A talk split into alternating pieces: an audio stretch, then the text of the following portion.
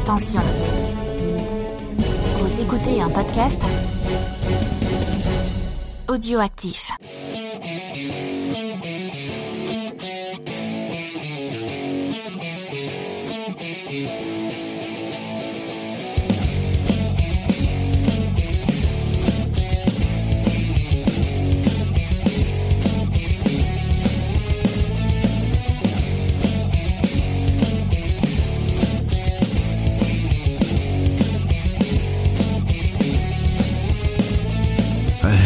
Comment on commence déjà Ah oui, c'est vrai.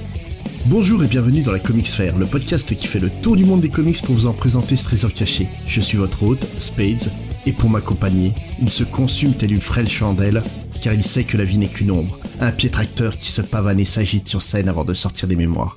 Et aujourd'hui, il veut vous parler d'une histoire pleine de bruit et de fureur, contée par un fou. Accueillons Crépigeon. Kimota, bonjour à tous. Comment vas-tu? Ah ben ça va super. J'espère que t'as prévu une musique à la Dallas ou à la côte ouest parce qu'on va parler d'un soap aujourd'hui, une histoire pleine de rebondissements. Ah ça, ça, ça rebondit beaucoup dedans, oui en effet. Et c'est quoi exactement? Alors pour ma présentation de la série, je vais faire monter un peu la sauce. Le suspense est à son comble si vous n'avez pas encore vu le titre de l'épisode. Je vais essayer de te le faire deviner. Hmm. Une fois n'est pas coutume, tu vas devoir jouer au Candide, car évidemment toi, tu sais de quoi on parle. Enfin, j'espère. Alors aujourd'hui, on va parler d'un personnage de l'âge d'or du comics, qui porte un costume bleu et qui porte un emblème sur son torse, ses initiales en rouge sur fond jaune. Superman Eh ben non, c'est pas Superman. Stéphanie de Monaco, ça fait SM aussi, hein, tu me diras. Le personnage ne porte pas de cap d'ailleurs, c'est trop compliqué pour le dessinateur à dessiner à l'époque.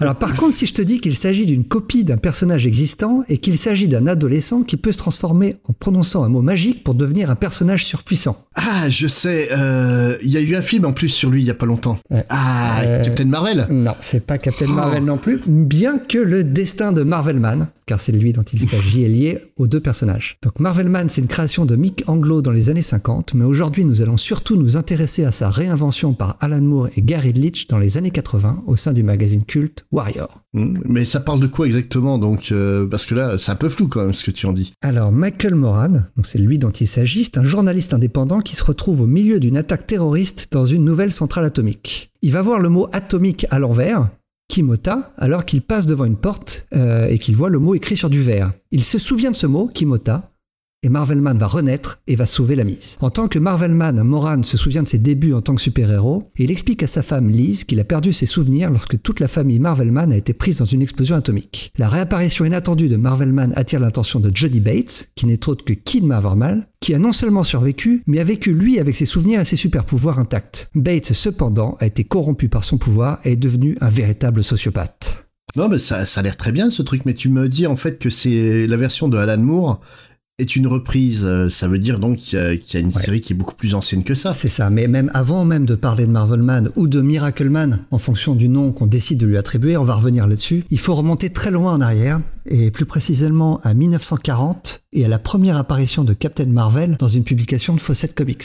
Captain Marvel que tu as cité tout à l'heure, c'est une création de Bill Parker et Cissy Beck, Hmm, Et on parle bien en fait de celui qu'on appelle Shazam maintenant. c'est ça, ouais. Et c'est un héros qui est créé à l'époque pour surfer sur le succès colossal de Superman. Euh, donc l'histoire éditoriale de Captain Marvel, ouais, c'est une histoire en soi déjà, mais celle de Marvelman, elle est pire. Alors on revient à Captain Marvel. Lui, il connaît un succès retentissant, à tel point que certains de ses comics se sont même vendus plus que ceux de Superman. Mm. On parle ici de plusieurs millions de copies. Mm. Évidemment, à l'époque, DC ne s'est pas laissé faire et a poursuivi Fawcett à de nombreuses reprises pour violation de propriété intellectuelle. Tant et si bien qu'en 1953, Fawcett jette l'éponge pour plusieurs raisons. D'abord financière, parce que, euh, on l'a dit à plusieurs reprises dans, dans Comics Fair, les comics de super-héros dans l'après-guerre, ça marche moins bien. Euh, donc les ventes ne sont plus ce qu'elles étaient et Fawcett euh, veut en finir une bonne fois pour toutes avec ses publications. Hmm. Et puis euh, aussi, faut pas oublier que les deux patrons de DC, Donenfield et Libovitz, sont quand même des mecs qui frayent un peu beaucoup avec la pègre. C'est des, des truands notoires et ils ont des méthodes qui sont un peu vachardes, on va dire. C'est ça. Alors en plus, il y a, il y a un autre un autre aspect, c'est le, on- le bon professeur Frédéric Vartam dont on a, Mm. le docteur Frédéric Vartam dont on a parlé plusieurs fois, qui va conforter aussi euh, Fawcett dans l'idée que l'âge d'or du comics c'est un petit peu derrière eux et que c'est un médium qui est voué à disparaître. Ils n'y croient plus. Donc ils vont décider de payer une amende qu'ils doivent à DC de 400 000 dollars et de jeter l'éponge pour Captain Marvel. Donc il va falloir attendre les années 70 pour que euh, Captain Marvel revienne et euh, ce sera au sein de DC d'ailleurs quand DC va racheter le catalogue Fawcett. Mm, c'est même pas. C'est au début ils, ont- ils, ils achètent juste le droit d'utiliser les personnages comme ça euh, Ouais. en, en forfait et après ils vont racheter l'intégralité du catalogue. Ouais, ouais. Euh, et pour la petite histoire, c'est assez drôle, c'est que c'est DC ce coup-ci qui va devoir aller euh, devant les tribunaux, toujours à cause de Captain Marvel, mais cette fois c'est Marvel, qui, euh, Marvel Comics qui va les attaquer pour l'utilisation de leur nom. Bah c'est oui. pour ça d'ailleurs que DC va choisir de renommer son, son personnage Shazam, pour être tranquille. Faut- faudrait qu'on en parle un jour de ça parce que l'histoire est, est- est longue. On n'a pas le temps aujourd'hui parce que ça va être un épisode assez touffu, je, je pense. Mais euh, ça mériterait qu'on en parle un peu plus. Et, et- et là, tu vas me dire, quel est le rapport avec Marvelman Ouais, tout à fait. Parce que là, à part euh, Marvel dans le nom, je vois pas trop. Alors, retour aux années 50, mais cette fois, on traverse l'Atlantique euh, pour aller en Angleterre. Mm. Et figure-toi qu'en Angleterre, à cette époque, contrairement aux États-Unis, les comics de super-héros cartonnent. Et notamment chez un petit éditeur, les aventures d'un certain Captain Marvel, toujours lui, qui sont publiées dans pas moins de 4 magazines. Captain Marvel, Captain Marvel Junior, The Marvel Family et Wiz Comics. Et ces quatre magazines font la fortune de la maison d'édition L. Miller Son, qui est dirigée par Len Miller, hein, qui a donné son nom à sa maison, et donc il est publié en Angleterre. Et pour lui, l'accord entre Fawcett et DC, c'est une catastrophe économique. Il n'y a pas d'autre mot, parce que sa vache à lait est sur le point de se tarir. Je peux comprendre l'angoisse. hein.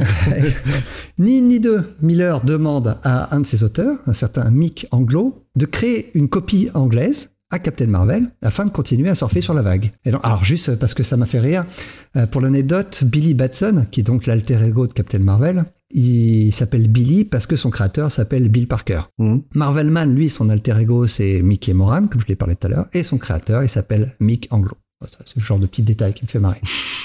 Alors, Marvelman est créé, et pour ceux qui en doutent, c'est une copie quasi conforme de Captain Marvel, avec des quelques petites subtiles différences. Tout d'abord, Mickey, il n'est pas reporter pour Radio Wiz comme Billy Batson. Lui, en fait, il fait des photocopies pour la rédaction d'un journal. Le Daily Bugle. Ça m'a fait ouais. rire d'ailleurs.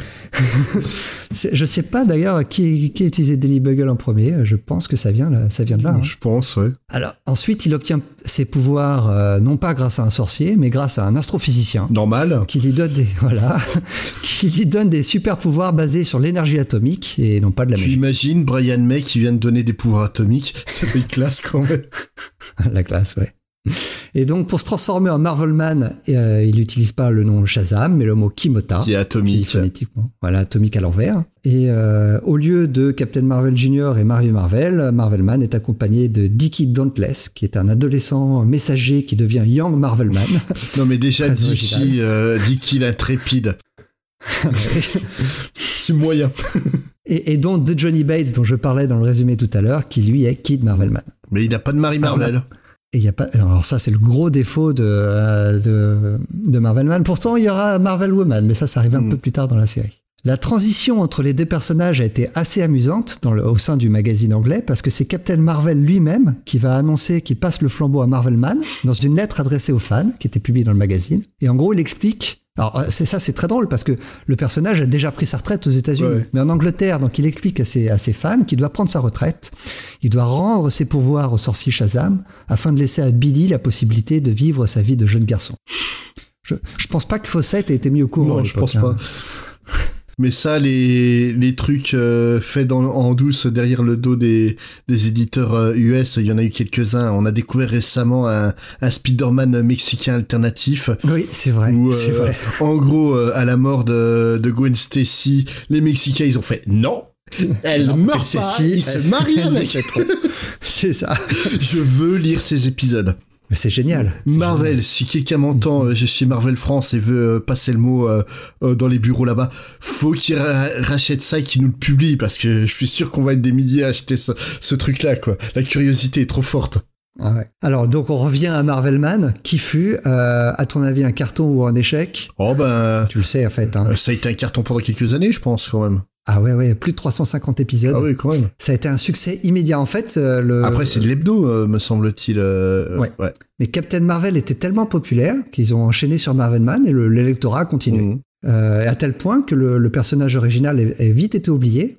Et le, le- le lecteur anglais s'est approprié ce personnage qui est devenu le premier vrai super-héros Ouais, britannique. donc c'est un peu comme Goldorak euh, pour nous, quoi. En fait, on a oublié qu'il y avait. Mazinger et beaucoup d'autres séries du même style avant, quoi. Donc ça va durer une petite dizaine d'années avant que, euh, alors au final c'est encore c'est encore plus drôle. euh, pourquoi Marvelman va s'arrêter Ça va être à cause de DC, Mhm. encore une fois, Euh, parce que son la popularité de Marvelman va va décroître du fait de l'arrivée sur le territoire anglais des comics publiés par DC, Mhm. qui vont complètement ringardiser Marvelman. C'est sûr que quand tu passes de, de Marvelman à Batman, ça fait un peu mal quand même. Même si c'est le Batman d'ailleurs des années, euh, des années du début des années 50, enfin du pardon de la fin des années 50 début des années 60, qui est pas le le Batman qu'on connaît Ouais. aujourd'hui, mais c'est vrai que c'était euh, pour avoir lu quelques épisodes de Marvelman de- de- des années 50, c'est vrai que c'est pas euh, Bah, j'en ai eu aussi pour préparer cet épisode et moi, ça m'a rappelé, je sais pas si tu te rappelles de, de ce vieux dessin animé puis euh, comics à la base, euh, euh, Mighty Mouse, Super Souris. J'ai- tu sais que moi j'allais parler de Super Ted. Ouais, bah c'est ça en fait, ça fait penser. euh, Ouais. Il y, a, il y a tout un marché en fait des, des animaux atomiques euh, fin des années C'est 50, ça. début des années 60, et ça m'a vraiment fait penser à ce style d'histoire quoi. Ouais, tout à fait. C'est assez naïf, euh, très euh, très sympa, sympathique, gentil. Alors Mick Anglo, il va écrire presque toutes les histoires, il va finir par quitter le personnage en 1960. Mais Miller, il va continuer à, à publier des réimpressions. Mhm. C'est c'est un, c'est un titre qui s'adresse vraiment à un public très jeune et qui se renouvelle. Donc le fait de, de publier des vieilles histoires un petit peu sans arrêt, c'est pas vraiment un problème. C'était un peu leur euh, Picsou Magazine euh, quoi. C'est ça, ouais. Donc au final, en 10 ans, la série va comporter 346 épisodes et tu peux même monter jusqu'à 722 si tu comptes les trois séries autour de la famille Marvelman. et, et en plus des 722, tu rajoutes 19 agnols. La démesure anglaise, hein. ils te font une série télé, elle dure 44 saisons quoi. C'est ça. Mais bon, le, le personnage de Marvelman va quand même tomber dans l'oubli. Il va falloir attendre presque 20 ans, et 1981, pour que le personnage renaisse de ses cendres grâce à un certain Alan Moore, qui dans une interview donnée à The Journal of the Society of Strip Illustrators, il va exprimer son intérêt pour le personnage et espérer qu'un éditeur le relance. À un moment où il donne cette interview, il pense pas que quelqu'un va l'écouter, sauf que si, un certain Deskin va l'entendre. Lui, c'est un ancien éditeur chez Marvel UK, et il avait justement la même idée. Il voulait relancer aussi Marvelman. Et Dez ne connaît pas du tout Alan Moore, mais la vision qu'il décrit dans cette interview au-dessus du personnage l'emballe. Et donc il le contacte, et Moore lui explique qu'il veut faire de Marvelman un super-héros des années 50, avec ce que ce- cela se comporte de naïf, mais ancré dans le cynisme des années 80. Et euh, en plus, il veut le rendre totalement crédible. Ouais. Alors Skin est emballé et propose à Moore d'écrire plusieurs séries au sein du nouveau magazine qu'il va lancer, donc Warrior. Moore va commencer donc écrire, par écrire Marvelman ainsi que V pour Vendetta and The Botchefree Saga. Je m'arrête là parce que tu vas nous parler d'Alan Moore justement. Tout à fait, mais déjà j'essaie de, de me mettre dans la peau des lecteurs qui ont connu euh, Marvelman euh, étant gamin et qui découvrent le- la relecture de Moore en se disant Oh chouette, ça va être comme quand j'étais gamin. Ah non. ah non, non. Ah, oui, parce que Alan Moore est quand même un sacré taré. Ce sacré taré est né le 18 novembre 1953 dans la ville anglaise de Northampton. Donc il est is- issu de la famille de d'une famille de la classe laborieuse. Northampton, c'est la vraie passion de sa Ouais, vie d'ailleurs. ah ouais, non, il a, il a Il beaucoup. d'en bah, parler. ses, ses romans euh, tournent autour de Northampton. Vraiment, c'est c'est sa ville de cœur et même le, le côté euh, très on va dire très populaire en fait de la ville. Les quartiers pauvres on va dire euh, c'est vraiment là le, le noyau dur de, de son œuvre et de sa vie. Parce qu'il est Ouais. donc euh, son père euh, était brasseur et ouvrier de chantier sa mère ouvrière dans l'imprimerie locale. Et malgré en fait leur très faible niveau de, de revenus en gros ils vivaient donc ses parents lui son frère et leur grand-mère dans la même maison du quartier des Burroughs qui est en fait le quartier pauvre de, de Northampton et euh, ses parents sont quand même débrouillés pour essayer de lui donner la meilleure éducation possible. Résultat des courses, en fait, le petit Alan, il va détonner dans le paysage local, où règne donc la pauvreté, la déscolarisation et l'illettrisme, en sachant lire très jeune et en devenant dès l'âge de 5 ans un lecteur vorace qui pillait en fait les rayonnages de la bibliothèque municipale. En fait, il lisait à peu près 5 à 6 romans par semaine. Ah ouais. C'est c'est pas petit quoi. Donc tu dis ouais, il vit quand même dans un contexte euh, populaire très pauvre et compagnie, donc il doit pas avoir de souvenirs euh, super heureux de cette époque. Et ben détrompe-toi. En, fait, il le dit lui-même qu'il adorait vivre à cette époque, il adorait vivre avec ces gens-là. Il aimait les gens qui vivaient dans les Burroughs, il aimait cette communauté parce qu'elle se serrait les coudes quoi qu'il en soit. Et euh, en fait, il, a conscience aujourd'hui que, son univers est limité à ça, mais il garde vraiment en fait un, un amour sans borne pour euh, pour les classes socialement basses. Et c'est vrai qu'en fait, euh, si tu réfléchis bien, tout ça, ça émaille aussi son euh, son œuvre euh, telle qu'on la connaît. Ah, Aut- fait, autant je relevais récemment chez chez Joe Hill une forme de racisme social sur certains de ses personnages, autant Moore il en est incapable. Il est capable de beaucoup de cynisme vis-à-vis de ses personnages, mais jamais en fait il va prendre une classe populaire pour la dénigrer. Ah, ils ont pas la même jeunesse en Ouais. même temps. hein. Et, et le, le truc, c'est que vraiment, au contraire, tu prends par exemple, tu parlais de V pour Vendetta, il voit dans le personnage de Ivy, qui est sorti de cette couche-là euh, populaire, comme étant vraiment l'héritier de, de ce que va faire V, quoi. Mm. C'est, c'est vraiment, ça l'a profondément marqué. Pour revenir euh, donc sur son enfance, à 6 ans, il va rentrer à l'école, où il s'avère être très, très, très brillant. Et dans le même temps, en fait, il va découvrir les comics américains. Donc, euh, comme tous les, les gamins anglais, il connaissait les comics anglais et en lisait euh, régulièrement. On parlait dans l'épisode sur Button Man de, de certains titres comme Topper ou, ou The Buzzer. Il les lisait beaucoup. Et, d'ailleurs, euh, comme on disait dans cet épisode, c'est des titres qui parlent souvent d'enfants euh, issus des classes laborieuses. Mais en fait, à l'âge de 6 ans, sur l'étal d'un marché, il va découvrir les, les couleurs chatoyantes des comics DC Marvel qui vont vite devenir ses préférés, comme tu le disais. Notamment euh, les comics d'un certain Jack Kirby qui vont attirer son regard et rapidement vider son porte-monnaie. Donc, étant brillant, il passe sa primaire, mais les mains dans les poches. Il réussit sans forcer son examen du Eleven+. Tu sais ce que c'est? Ah, Donc en gros, c'est un examen que tu passes vers tes 11 ans, d'où le nom. Euh, Ils sont logiques, les anglais, c'est pratique. ouais. Et en fait, ça permet de déterminer la suite de tes études. Donc, soit tu es bon et tu vas vers les, les études, euh, ce qui s'appelle le grammar, ce qu'on pourrait appeler le général ici. Ou sinon tu partais en apprentissage. Voilà, dans le professionnel, quoi. C'est un peu le, le clivage bac pro, bac, euh, Ouais. bac euh, général. Et en fait, c'est ainsi, vu qu'il a réussi les doigts dans le nez, bah, il va rentrer en, en enseignement général à Northampton Grammar School et il va prendre en fait là une méga claque dans la gueule. C'est là qu'il va prendre conscience du système de classe sociale et de sa médiocrité. Ouais. Donc lui qui pensait être un génie se retrouve en fait confronté à des personnes qui viennent d'un meilleur milieu social et qui ont eu une bien meilleure euh, éducation que lui. Et du coup, bah en fait, lui qui était abonné au tableau d'honneur euh, lors du primaire, bah il va se retrouver en milieu de, de tableau. Et peu à peu, en fait, le dégoût euh, de voir que tout le monde ne part pas avec les mêmes chances va faire qu'il va baisser les bras et euh, en fait, euh, bah, il va se rapprocher peu à peu du radiateur au fond de la salle, quoi. Hmm. Il va détester ça, détester euh, ce choc social, détester l'école, détester les, les études académiques. En fait, pour lui, ça, c'est plus une forme de propagande destinée à en- endoctriner les enfants à être ponctuels, à l'obéissance, à accepter la, la monotonie de leur existence. On est dans la chanson dans The Breaking the Wall de. de Ouais, mais c'est exactement ça, ouais. Et euh, il va en fait, il va ra- rapidement devenir un élève à problème, le genre d'élève à cheveux longs, le genre de ceux qui consomment du cannabis, ce genre d'élèves qui se prennent pour des artistes, euh, qui publient ce qu'ils osent appeler de la poésie dans des revues underground de Ah, mauvais il est en terminal L.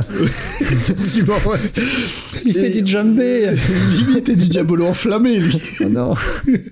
Et en fait, il va même avoir l'outrecuidance de créer sa propre revue, un fanzine portant le doux nom de Embryo, et dans, le- dans lequel vont collaborer les drogués de Northampton du Centre d'art alternatif et contemporain de- du Northampton Art Labs. Bref, en fait, c'est typiquement le genre d'élève que dans une école anglaise, euh, bon chic bonjour, t'as pas envie, quoi. Ouais. Et tout directeur rêve de trouver une excuse pour le mettre à la porte. Et cette excuse, eh ben, en fait, il va la donner lui-même parce qu'il va se mettre à dealer du LSD. Lui-même, il reconnaît en fait qu'il est le pire dealer de LSD du monde. Parce qu'il était surtout un très bon consommateur. Ah ouais, d'accord. en fait, c'est grâce au LSD euh, qu'il a découvert que nous n'étions qu'une réalité et qu'au milieu, euh, qu'au milieu d'autres et euh, qui ne nous sont pas perceptibles habituellement. Ouais, ouais. Donc il était putain de perchier. En fait, il avait déjà écrit Promethea à l'époque. ouais, ouais. Il, est- il avait pas encore lu Castaneda, mais il avait tout compris. D'ailleurs, faudra qu'il me l'explique un jour. Donc, renvoyé du lycée en 1971 et blacklisté dans les autres euh, parce que le proviseur a appelé tous les copains. Non, prenez-le pas, c'est un dealer de, de, de, de drogue. Bah, en fait, il va se retrouver à pratiquer des métiers euh, tous plus, plus gratifiants les uns que les autres, genre tanneur ou nettoyeur de toilettes dans une aire de repos. Oh la vache. Ah ouais, c'est hardcore. Ah, un mythe, mythe s'effondre là. Ouais. Donc deux ans plus tard, il rencontre Phyllis Dixon et se met en couple avec elle. Donc pour euh, subvenir aux besoins du couple qui se prépare à se marier, il accepte un boulot de bureau à la société de, de gaz local. Mais alors, contre toute attente, bah, ce boulot, il lui apporte aucune joie.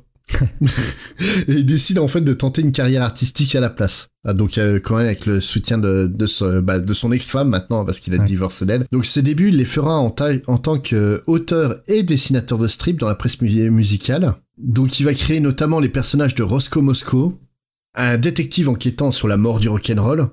J'ai pas lu, je kiffe l'idée.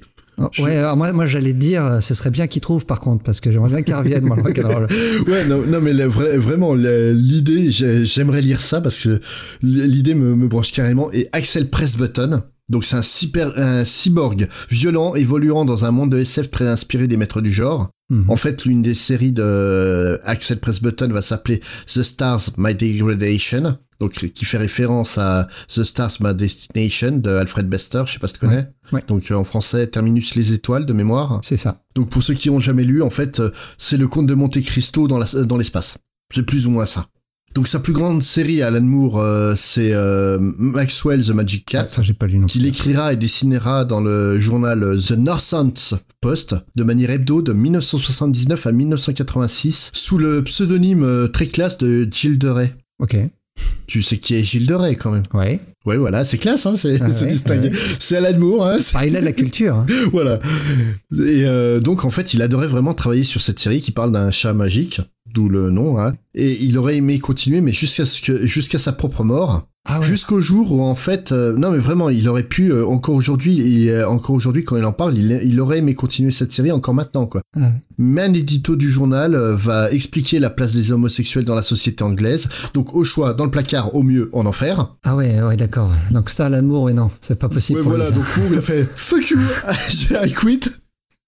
Donc euh, il part euh, en, en, claquant la porte. Hein. Bon, Alan Moore est un peu coutumier du fait. on, va, revenir plusieurs, on va donner plusieurs exemples où Alan Moore va se fâcher avec des voilà, gens. Donc, euh, donc là pour le coup, hein, je lui donne tout à fait raison. Hein. Forcément, ça passait pas avec lui. en même temps, Alan Moore qui travaille pour Valeur Actuelle, ça fait un choc. Hein. ah bah oui, il a peut-être pas prévu ça à la base, je pense. Donc en fait, tout au long des années où il va bosser sur ces séries-là, il va prendre conscience de, de, de son talent de dessinateur et comprendre qu'il faut qu'il arrête. Moi, de ce que j'ai lu d'Alan Moore, en fait, il, je pense pas qu'il se considère comme mauvais, mais il se considère en tout cas comme très lent. Ouais, non, mais c'est exactement ça. en fait, le, truc, c'est qu'il va prendre conscience qu'il va falloir. Euh, bah, qu'il laisse le dessin aux autres parce qu'il est pas capable d'assumer en fait euh, le, le, dessin régulièrement et donc en fait c'est grâce à cette décision que ça va permettre de, à Alan Moore de devenir l'homme qu'il est puis de, de régler en fait tous les soucis financiers dans lesquels il vit Hmm. Parce que tout simplement, en se focalisant sur l'écriture, il va écrire, beaucoup plus. Et le truc, c'est qu'en écrivant beaucoup plus, bah, il va pouvoir proposer beaucoup plus de projets et gagner beaucoup plus d'argent. Parce qu'il a pas honte de le dire. Hein. Euh, son métier d'auteur, même s'il s'estime être un grand auteur, un monsieur...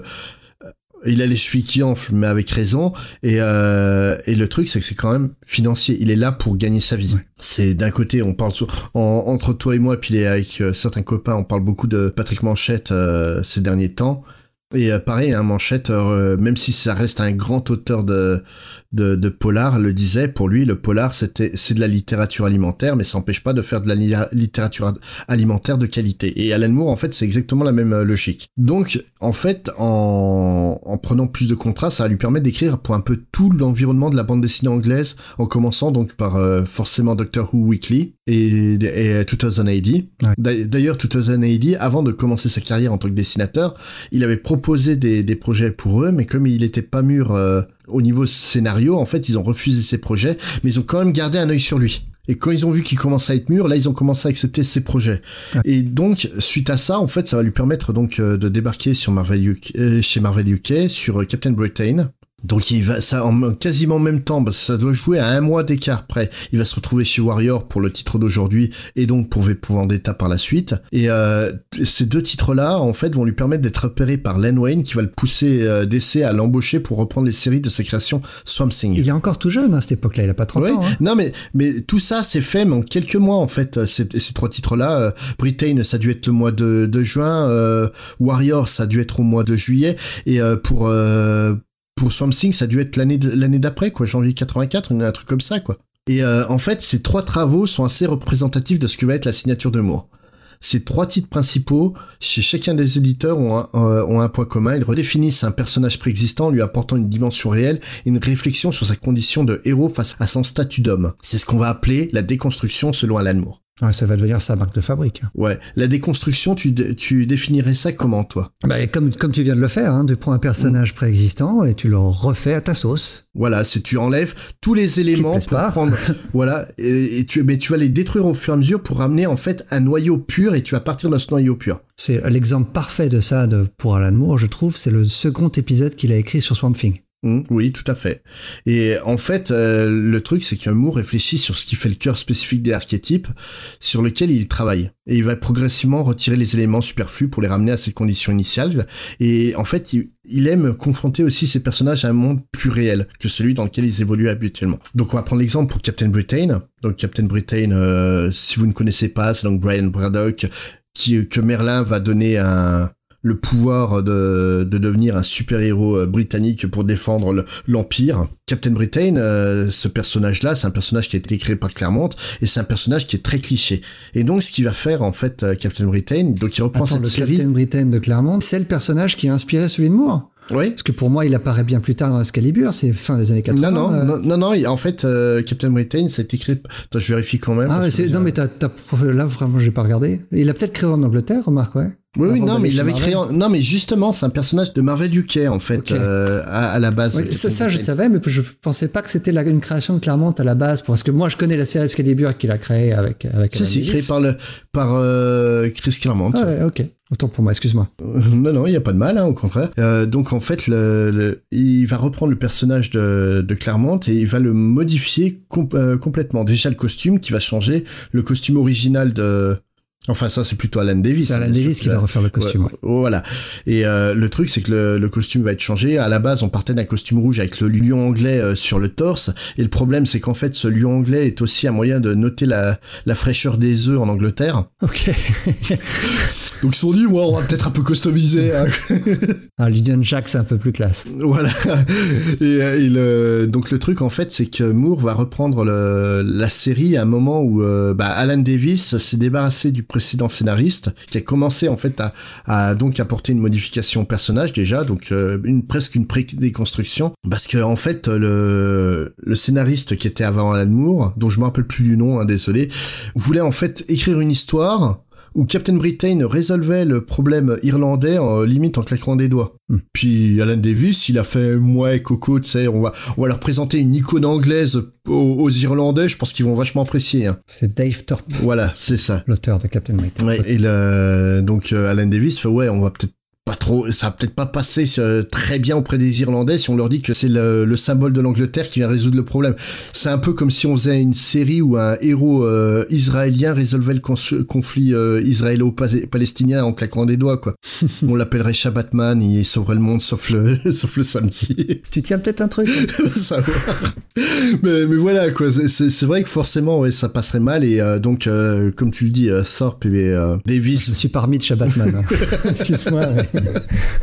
Il sauve réellement sauf le samedi. c'est génial. mais euh, donc Alan Davis et Thorpe euh, donc on commence à s'écharper à cause à cause de ça et donc l'éditeur euh, Marvel UK a donné raison à Alan Davis et l'a dégagé et Alan Davis ayant vu deux trois boulots de Moore, il a dit on prend lui. Donc Moore euh, débarque là-dessus. Il débarque en fait à un moment où ça va pile poil. Parce que donc euh, on vient de refaire le costume de Captain Britain. Et en plus il part dans une dimension parallèle à la fin de l'épisode euh, sur lequel part David Sor. Parfait. Donc avec son collègue euh, Jack Doe. Et donc en fait le Captain Britain de, de Moore, il voit, il voit le héros et donc Jack Doe arriver sur une terre où la Grande-Bretagne est une dictature et où ils vont tous les deux se faire tuer par une étrange créature euh, du nom de Fury qui tue à peu près tous les super-héros. En fait, euh, d'ailleurs, pour la petite anecdote, Fury va même tuer un certain Miracle Man qui ressemble euh, étrangement à un certain Marvelman.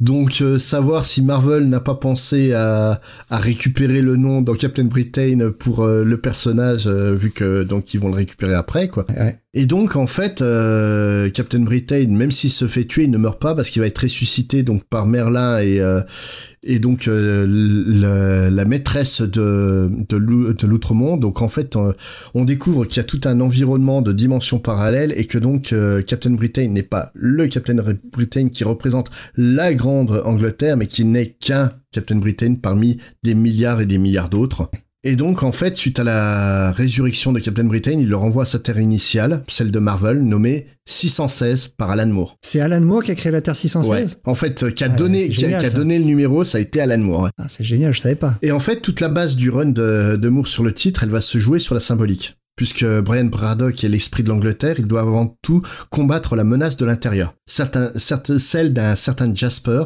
qui sur euh, 616 essaie aussi tente de, de transformer la Grande-Bretagne en dictature. En, en gros, son Captain Britain qu'il a créé, Alan Moore, c'est quasiment un brouillon de V pour Vendetta. Moi, j'allais dire que tout ce que tu racontes depuis tout à l'heure, j'ai l'impression d'entendre l'histoire de Multiversity de Grant Il y, a- y ça aussi, oui, d'une certaine manière.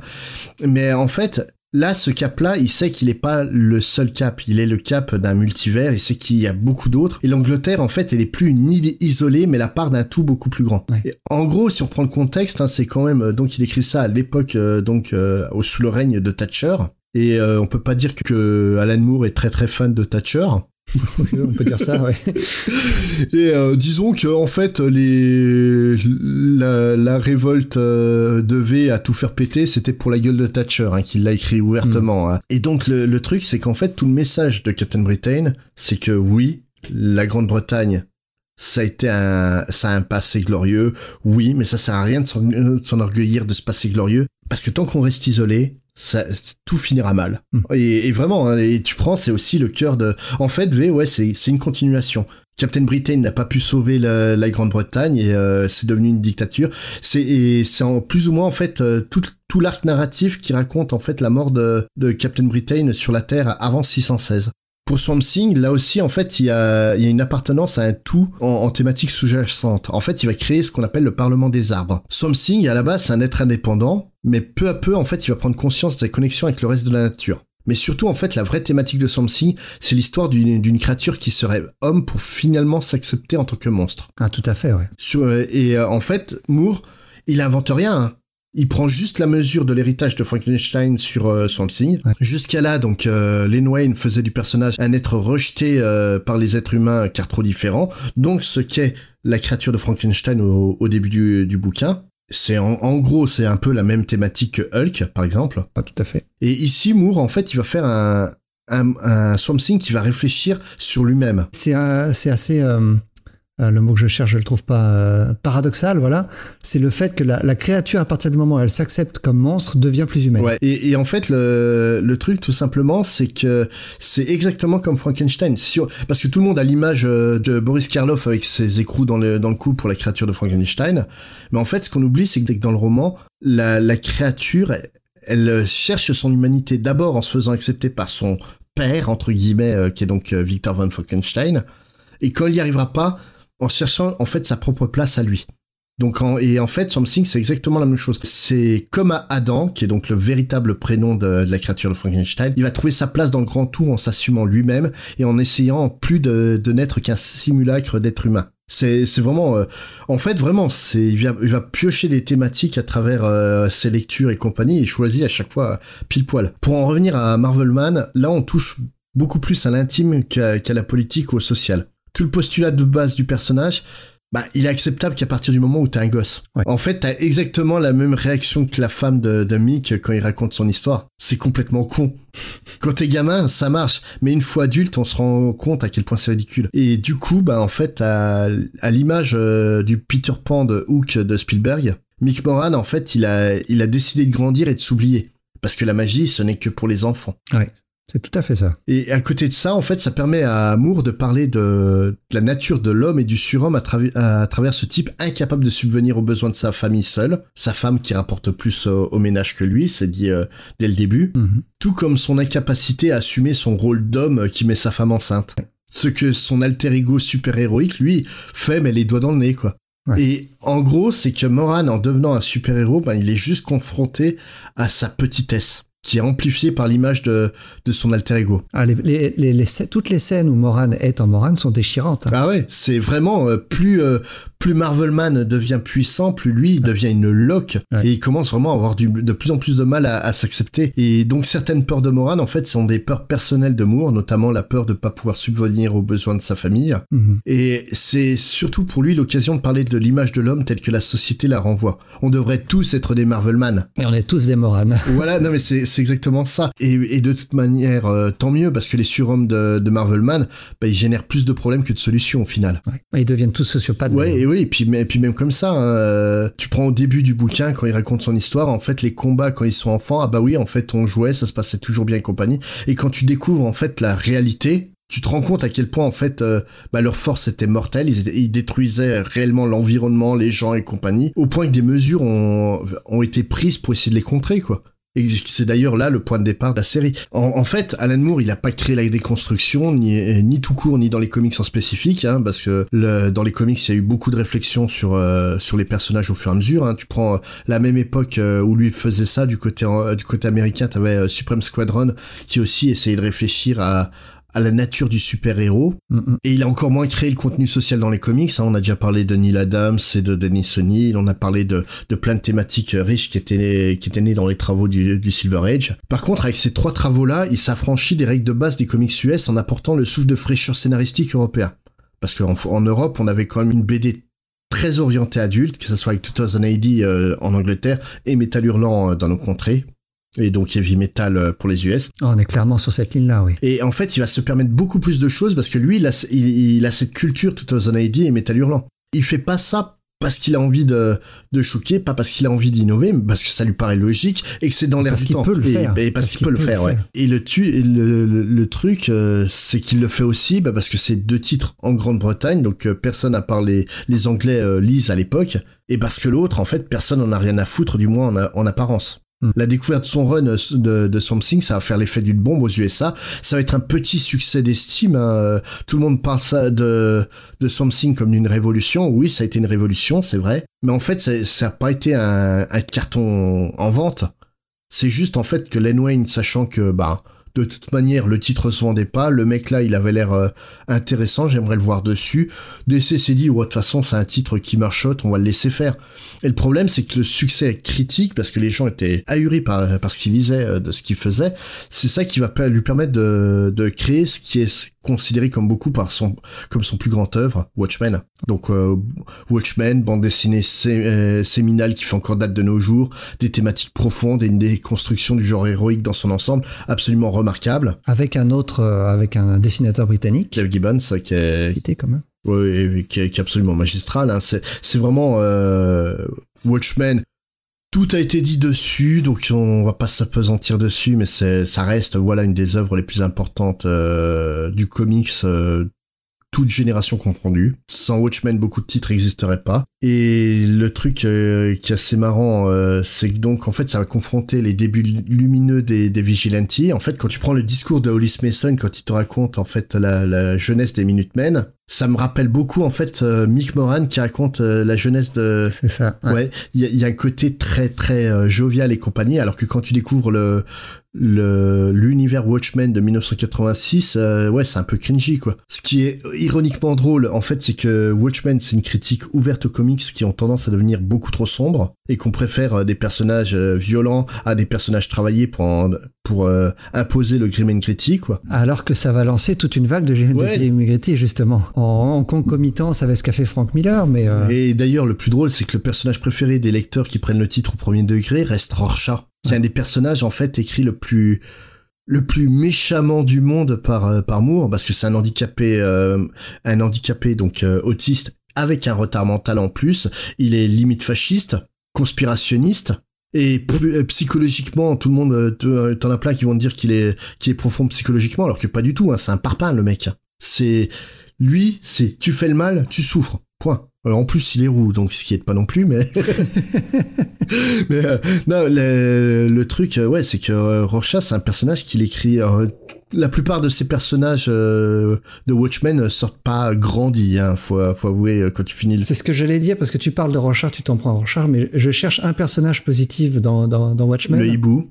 Et, Ouais, euh, et c'est et, Spectre. et Six Spectre, c'est les deux seuls. hein. c'est et tu regardes en fait c'est les deux plus normaux Ouais. du début à la fin de de, de la série c'est les deux plus normaux qui sont pas qui sont là bah, pas parce qu'ils l'ont Et, spécialement et le voulu. hibou fait, fait penser à Mick Moran, ouais, d'ailleurs. hein. mais un côté très Côté un peu pathétique. euh, Ouais. Et, le, et le- et le truc en fait, euh, c'est que vraiment, tu prends Rorschach, euh, tout le monde a été choqué que Lindelof fasse de Rorschach le symbole des de l'alt-right, mais c'est dans le comics de base. Hmm. C'est honnêtement Rorschach aujourd'hui, il serait euh, il serait du côté de Trump et puis il, re- il refuserait de porter un masque, ce qui est très con, euh, sachant que c'est Rorschach. Mais, mais, mais, euh, le, le truc vraiment, c'est c'est qu'il y a une vraie volonté en fait de, de salir les icônes, comme je disais tout à l'heure. Son Ozymandias, c'est juste un Batman où t'as tellement épuré le personnage, où tout ce qu'il en reste, c'est juste un connard de milliardaire qui est qui se croit meilleur que tout le monde. Bah, c'est Batman en même temps. Bah oui, mais c'est un Batman sans le traumatisme. Si tu retires le traumatisme, il reste un trou du cul. Qui va et, et- et un terroriste euh, quand même, parce que en fait, lui, sa vision de la justice, c'est du terrorisme pur. Tandis que euh, Rorschach, lui, en fait, il est calqué donc euh, sur le personnage. Tu sais que j'aime beaucoup de base euh, ce personnage-là, The Question. Ouais. Mais en fait, il est basé sur le Question de Steve Ditko, qui est un immonde sac à merde. Euh, Steve Ditko et, euh, et, The Question. En fait, The Question est un, comme euh, Steve Ditko l'écrit, est un personnage qui répond à la philosophie de Ayn Rand. C'est-à-dire qu'il y a des personnes qui méritent et d'autres qui sont que de la merde. C'est très très macronien aussi. hein. Et, euh, et le truc, c'est qu'en fait, vra- vraiment, en dégommant euh, The Question, en, faisant de, de Rorschach un, un, bah, débile euh, fascisant, c'est vraiment une, une manière de dire à tous les supporters de Ayn Rand, mais regardez ce que vous êtes en face, quoi. Donc en fait le truc pour en revenir à la déconstruction c'est que tout le monde, euh, enfin même beaucoup de monde sont persuadés que la déconstruction ça sert à rendre les personnages plus sombres et, et intéressants alors que pas du tout. Parce que par- Al- Alors, je, je t'arrête, parce qu'on en a discuté un petit peu avant de commencer l'enregistrement, et je t'avoue que c'est- aussi l'image que j'en avais avant qu'on en discute. Euh, L'un n'empêche pas l'autre. La déconstruction peut rendre le personnage plus intéressant. C'est souvent le cas d'ailleurs Voilà. avec Alan Moore. Voilà, mais tout à fait. Mais en fait, la déconstruction, c'est juste revenir à un noyau pur. Bah, par exemple, si tu déconstruis le personnage de Oui Oui, t'es pas obligé de lui raser le crâne du petit chauffeur de taxi jaune, puis de le, de le faire aller buter des G.I. Joe pour sauver une Polly Pocket qui se prostitue. Hein. Mais tu peux le faire aussi. Oui, mais tu peux le faire aussi. Mais, mais Moore, en fait, va prouver que t'es pas obligé, en fait, d'aller euh, vers les ténèbres à chaque fois. C'est en, en fait on- c'est la, la déconstruction et Moore et le côté grim and gritty vient du fait que toutes, la- les- toutes les premières déconstructions de Moore sont comme ça. Il a voulu montrer par la suite que c'était pas forcément le cas. Ouais, et, et le truc, en fait, c'est que surtout, ben, il s'est rendu compte que les gens prenaient très au premier degré ce qu'il ce disait, même quand, en fait, il essayait d'ajouter beaucoup d'ir- d'ironie, quoi. Et le, le truc, c'est qu'il a prouvé que, ça comment ben, En allant dans le pire du pire, hein, quand même. Parce que quand même, il nous a repris un, titre de Rob Liefeld. Alors, dans le Grim et Gritty euh, plus, plus, plus, il y a pas mieux hein, que Rob Liefeld. Lui, c'est le, le pape du... Du Grim and Gritty, il a créé un personnage en fait qui, qui s'appelle Suprême, qui est en fait un, un Superman trop badass qui défonce tout le monde, euh, qui bute les gens et compagnie. C'est un, un- un- un peu comme n'importe quel personnage créé par Rob Liefeld. quoi. Voilà. Et accessoirement, c'est de la merde. Mais c'est la série, la série écrite par Liefeld est absolument immonde. hein. Bon, euh, graphiquement, euh, c'est Liefeld aussi, donc. euh, Bon, il est assez fan. Voilà. Donc Moore, en fait, en reprenant le titre, là aussi, il va déconstruire le personnage, mais en, ra- en le ramenant vers ce qui fait euh, Superman. En fait, la bonté, le sens de la justice de Superman. Parce que ce qui fait Superman, c'est pas qu'il est costaud et qu'il peut buter n'importe qui, c'est qu'il peut le faire, mais qu'il va toujours, en fait, en préférer se mettre en, en barrière pour protéger les- la veuve et, et l'innocent, quoi. La déconstruction, c'est absolument pas une, une manière d'écrire plus sombre et plus mature, c'est un outil pour comprendre et aborder ce qui fait des, des archétypes ce qu'ils sont. La tonalité, elle a rien à foutre là, elle n'est dépendante que des volontés de l'auteur, tout comme les points qu'il estime euh, essentiels comme noyau du personnage. Comme je disais, un Batman, euh, t'enlèves euh, t'enlèves le traumatisme, ça reste Batman, mais ça reste un Batman qui est juste un connard multimilliardaire, quoi. Mhm. Et pour le coup, oui, euh, son Ozymandias, euh, est-ce que ça en fait un personnage inintéressant? Non, personnellement, moi, ça, ça reste un, de mes, un des personnages que je préfère dans, dans Watchmen. C'est un personnage qui est intéressant. C'est par contre compliqué d'avoir de l'empathie pour lui. Oui, bah oui, oui. Plus tu avances, et moins t'en as. Hein. Ouais, c'est ça. Mais, euh, mais le truc, donc en fait, c'est que suite à Watchmen, euh, Moore, il va continuer sa carrière en se prenant la tête avec un peu tout le monde de l'édition au fur et à mesure. Ça. Par rapport à, à Marvelman, il s'est pris la tête avec Marvel. Je vais revenir là-dessus. Ouais. Par, euh, avec DC, euh, c'était euh, par rapport à bah, Watchmen d'ailleurs, je crois. Il a fait, il a fait Killing Joke après. Ah oui, oui, oui, non, c'est parce qu'il estimait qu'il était pas assez payé par euh, par DC, donc il s'est pris de bec avec euh, Janet Kahn qui était la la patronne de l'époque, et donc il est parti en Indé, donc euh, chez euh, Wildstorm. Bon là, il s'est fait un peu avoir quand même. Ouais, là, il- là, il, là, il a pas eu de bol. Franchement, euh, Jim Lee a revendu à DC, donc il est retourné chez DC. Quoi. Donc il a conclu euh, donc euh, ces séries chez DC, qui sont, dont certains titres qui sont vraiment excellents. On parlait de Tom Strong tout à l'heure, mais il y a Top Ten, qui est un bijou, C'était une excellente série. ouais. et Promethea, qui est très bien à partir du moment où on la comprend. Ah ouais, ouais, bah, moi, il va falloir que je la relise une troisième fois parce que Je suis pas comprise. Mais- en fait, il me faudrait un code de lecture pour Ouais. comprendre Promethea. Je pense que, tu vois, tu sais, t'avais Un les- peu comme From Hell dont, t'as pas, dont on n'a pas parlé, Ouais. euh, qui est une œuvre qui, mérite- qui est très très bien, qui est très intéressante, mais il f- avec les explications, c'est mieux, on comprend mieux. Bah oui, et pareil, euh, t'avais Sandman où t'avais une version annotée. Là, c'est vrai que Promethea, une version annotée, ça serait. Ah, ce serait pas du luxe. Mais, mais d'un côté, mettre des annotations sur les superbes dessins de J.H. Williams 3. Ouais, mais il faudrait faire comme avec From Hell, un, un compagnon. Ouais, pour, ouais. euh, pour pouvoir le lire à côté. Ouais. Mais c'est vrai que Promethea, et comme souvent avec les œuvres plus récentes d'Alan Moore, elles sont extrêmement référencées, euh, avec souvent des références très anglaises. Ouais. Euh, c'est pas forcément évident pour nous, euh, non, non britanniques, Non, pour, et les puis- pour les comprendre. Et puis en plus, il est pour Promethea, il est quand même parti sur un délire très kabbalistique et euh, et puis dans, dans le vrai sens du terme parce que ça Ah parle ouais. de la kabbale euh, qui est- et euh, et de, et de cultisme et euh, ouais, faut avoir déjà des bases pour pour commencer commencer à comprendre les trois premières pages. On peut, on peut apprécier Promethea pour la qualité des dessins, Ouais, c'est déjà ah, bien. Ah ouais, non, J.H. Williams 3, euh, bon, comme d'habitude, hein, tu me diras. Et euh, donc, euh, comme tu le dis, hein, après euh, Watchmen, il va sortir plein de titres fabuleux. hein, donc, V pour Vendetta qui va réussir à finir. parce que Warrior donc va perdre les va cesser hein, tout simplement et donc grâce à son travail chez DC il va pouvoir sortir la fin de V pour Vendetta en version comics il va sortir donc tu parlais de From Hell qui est l'un de ses bah, l'une de ses œuvres majeures, qui revient donc sur sur une euh, théorie sur euh, sur Jack l'Éventreur. Et euh, en fait, son tout dernier travail euh, avant de prendre sa retraite en 2019, ça aura été la série de la, Ligue des Gentlemen Extraordinaires qui est donc une, une analyse de la littérature populaire euh, de la fin du, du 19e siècle euh, et début du 20e euh, anglaise. Quoi. Un peu comme pour Promethea, le même défaut. euh, enfin, bah, selon moi, difficile à comprendre quand on n'a pas toutes les clés. Le premier encore passe. Ouais, le début passe bien, mais la, la- la fin est vraiment Ouais, compliquée. c'est plus plus t'avances dans la série, plus ces références sont obscures. Autant dans le premier, euh, c'est vraiment des des références très très très simples. Ah oui, bah, Jekyll and Hyde. euh, Voilà. Et puis et puis même, c'est dans les petits clins d'œil qu'ils mettent euh, un peu partout, du genre sur la la table le Nautilus. Il y a un dessin de carte euh, gravé sur la table et puis tu regardes, euh, t'as un bateau avec marqué Espagnola quoi. Ah, alors après, ça c'est euh, comment dire, c'est pas gênant de pas comprendre toutes ces références-là. Le problème, c'est quand pour comprendre l'histoire, t'as besoin de, co- de connaître les références qu'il a dans la tête, ça devient plus compliqué. Après, pour moi, il a vraiment sorti des trucs euh, que j'ai ouvertement détestés hein, ces dernières années. Je, euh, je pars euh, sur ses travaux euh, chez Avatar. Ouais. Bon, déjà, je déteste Avatar. euh, j'ai déjà un a priori de base dès que j'ai le bouquin en main. Donc, mais Néonomicon, ah, c'était pas bon. Hein. Ouais, c'est ah, c'est la veine, la veine littéraire d'Alan Moore où il part dans des.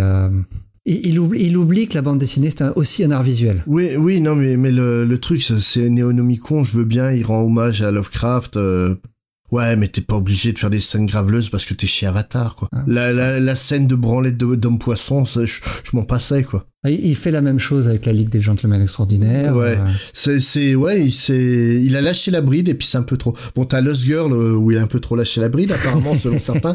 Dont donc, euh, Lost Girl, Lost là, Girl, c'est dans le cahier des charges. Ouais. C'est, euh, c'est des aventures de, d'héroïnes de la littérature enfantine anglaise. Il y a qui? Il y a Wendy, il y a Alice. Donc Wendy de Peter Pan, Alice et je sais plus qui est la troisième. je sais plus. C'est pas chez Erazad Je sais plus. Ah, je sais plus. C'est tellement longtemps que j'ai lu ça. Où euh, l'idée de base est pas mauvaise, mais les, les scènes de sexe, pareil, on s'en passait un peu, quoi. Il a fait ça avec sa femme. euh, si je quoi, les scènes de sexe qui dessine. non, oui. Non, Lost Girl, je Oui, crois c'est sa femme, femme, ouais. actuelle qui dessine. Je, je me souviens plus de son nom, je suis désolé. C'est euh, ouais non, non après voilà euh, même s'il a pris sa retraite officiellement on n'est pas à l'abri d'un retour surprise hein, on sait jamais avec lui Et euh, franchement euh, certains se demandent est-ce que Moore est un vrai génie? Oui. Cherchez pas. Oui. Il y a, pas d'autre mot.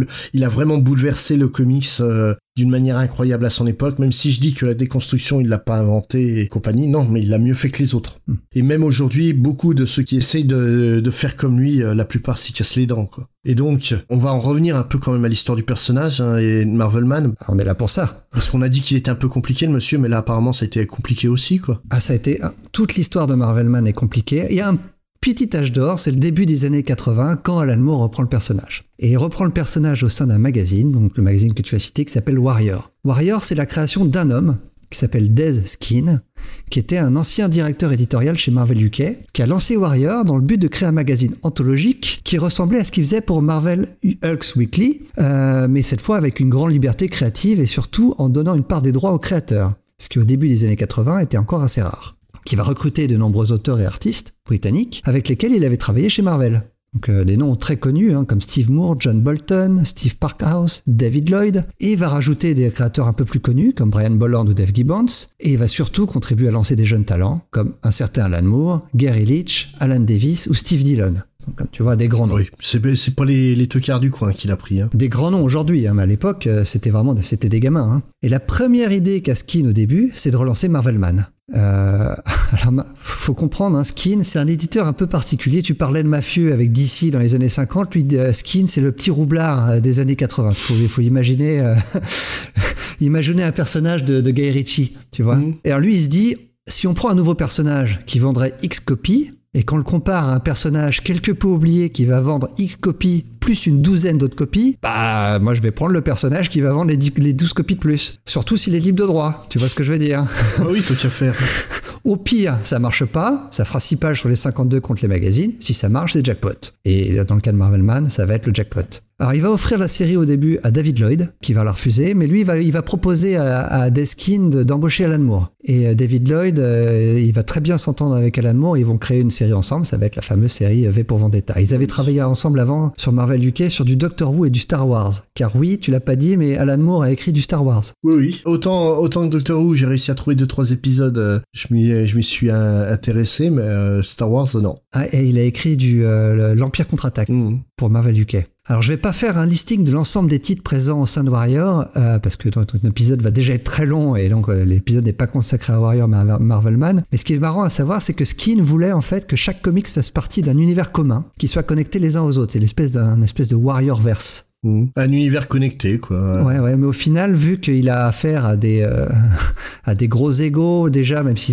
tous ces auteurs sont très jeunes, ils vont pas vouloir. hein. À part quelques exceptions, on va retrouver des personnages de Marvelman liés dans la, dans la série The Liberators, par exemple, de Mm. Grant Morrison. Hmm. Ouais, ça a pas vraiment marché. Oui, puis bon, t'imagines Marvelman dans l'univers de V? Ah ouais. pff, Ça passe pas, hein. non. Euh, à son lancement, le magazine va connaître un fort succès critique. Mais je précise bien un fort succès critique parce que les ventes vont pas suivre du tout, du tout, du tout. Et tout le long de l'existence du magazine, qui va être finalement assez court, le magazine va survivre en fait que grâce au bénéfice de la boutique de comics que tenait Dez Skin, qui s'appelait Quality Comics. Mm. Tu parlais donc de- du succès d'estime de- d'Alan Moore sur Swamp Thing. euh, il a déjà connu du succès déjà en Angleterre parce qu'en 83, lors des Eagle Awards, c'est l'équivalent des Eisner, mais donc pour le comics anglais, Warrior va remporter euh, 8 des trophées en jeu euh, et donc 4 pour Marvelman. Voire 5 si tu compares, si tu même rajoutes le Eagle que va remporter Alan Moore, hein, parce que euh, il a, il a remporté pour son travail pour, euh, sur Marvelman, mais aussi pour V pour Vendetta. Mm. Et également pour son travail pour Marvel UK 2000 a dit. Mais donc les finances sont en berne. Euh,